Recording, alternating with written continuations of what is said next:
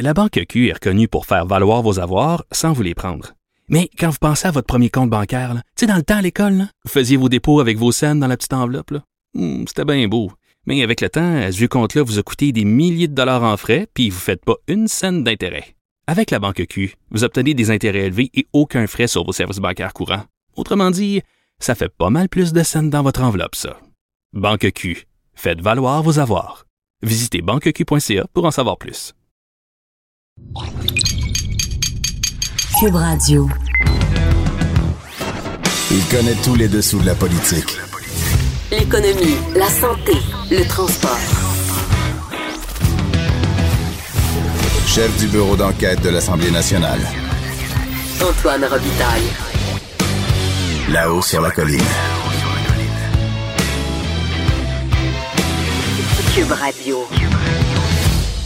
Excellent jeudi à tous. Euh, Aujourd'hui à l'émission, il y a deux invités politiques qui pourraient bien devenir chefs du Parti québécois. D'abord, Sylvain Gaudreau, député péquiste de Jonquière, avec qui on va s'entretenir euh, des déficits de, de la caisse de retraite des journalistes de Capital Média. Puis ensuite, il y aura Frédéric Bastien, auteur de Après le naufrage, refonder le Parti québécois sur son intérêt pour la chefferie de ce parti qu'il dit lui-même naufragé.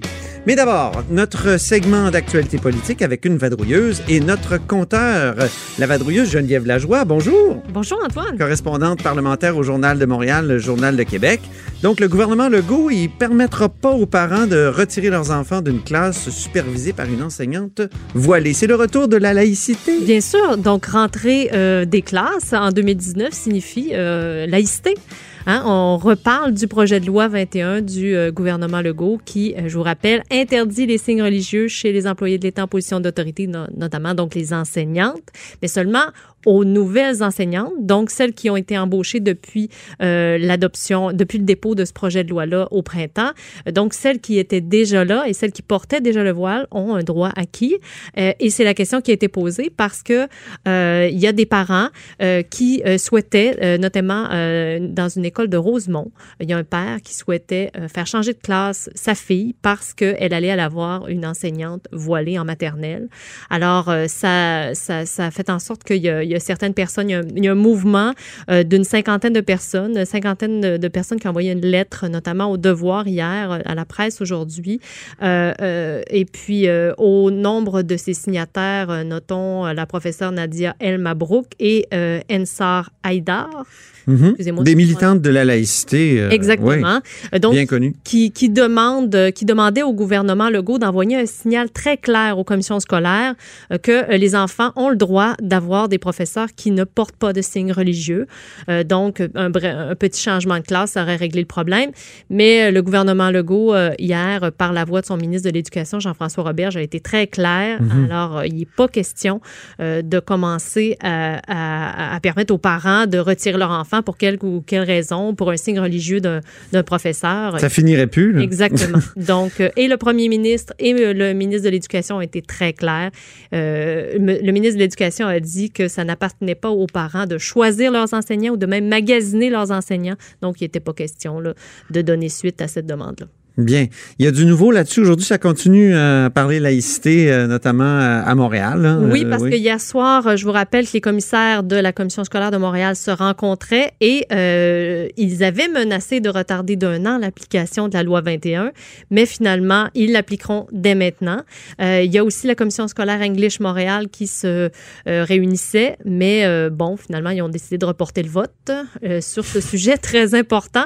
Alors, nous y serons la prochaine fois qu'ils euh, reprendront ce vote très important. Mais je te reconnais, là, Geneviève. Je sais que tu y seras. S'il y a des Christ-en-Croix aussi, tu nous avertis. Laïcité, Christ en croix, euh, j'y serai. Guichet unique, Geneviève Lajoie. Merci beaucoup, Geneviève. Merci.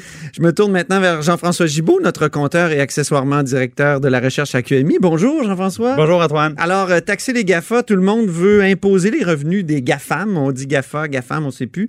Euh, et ça fait consensus au Québec. On l'a vu pendant la commission parlementaire sur euh, l'avenir des médias cette semaine. Mais comment faire? Comment faire?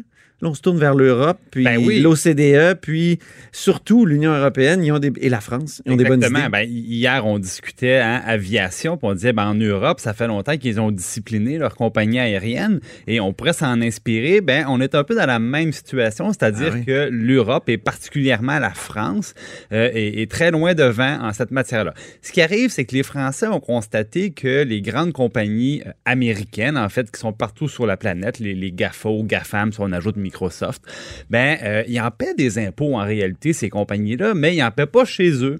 Tout comme ils n'en paient pratiquement pas au Canada.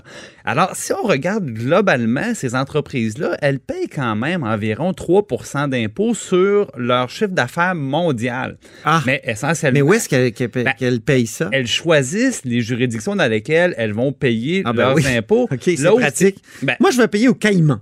Voilà, mais là, ils payent beaucoup aux États-Unis et par ailleurs à des endroits où la fiscalité est plus légère. Alors, ce que les Français ont fait, on dit c'est très simple. On dit si globalement ils payent à peu près 3% d'impôts sur leur revenu brut, ben nous aussi, on veut qu'ils payent 3 d'impôts sur les revenus qu'ils réalisent en France.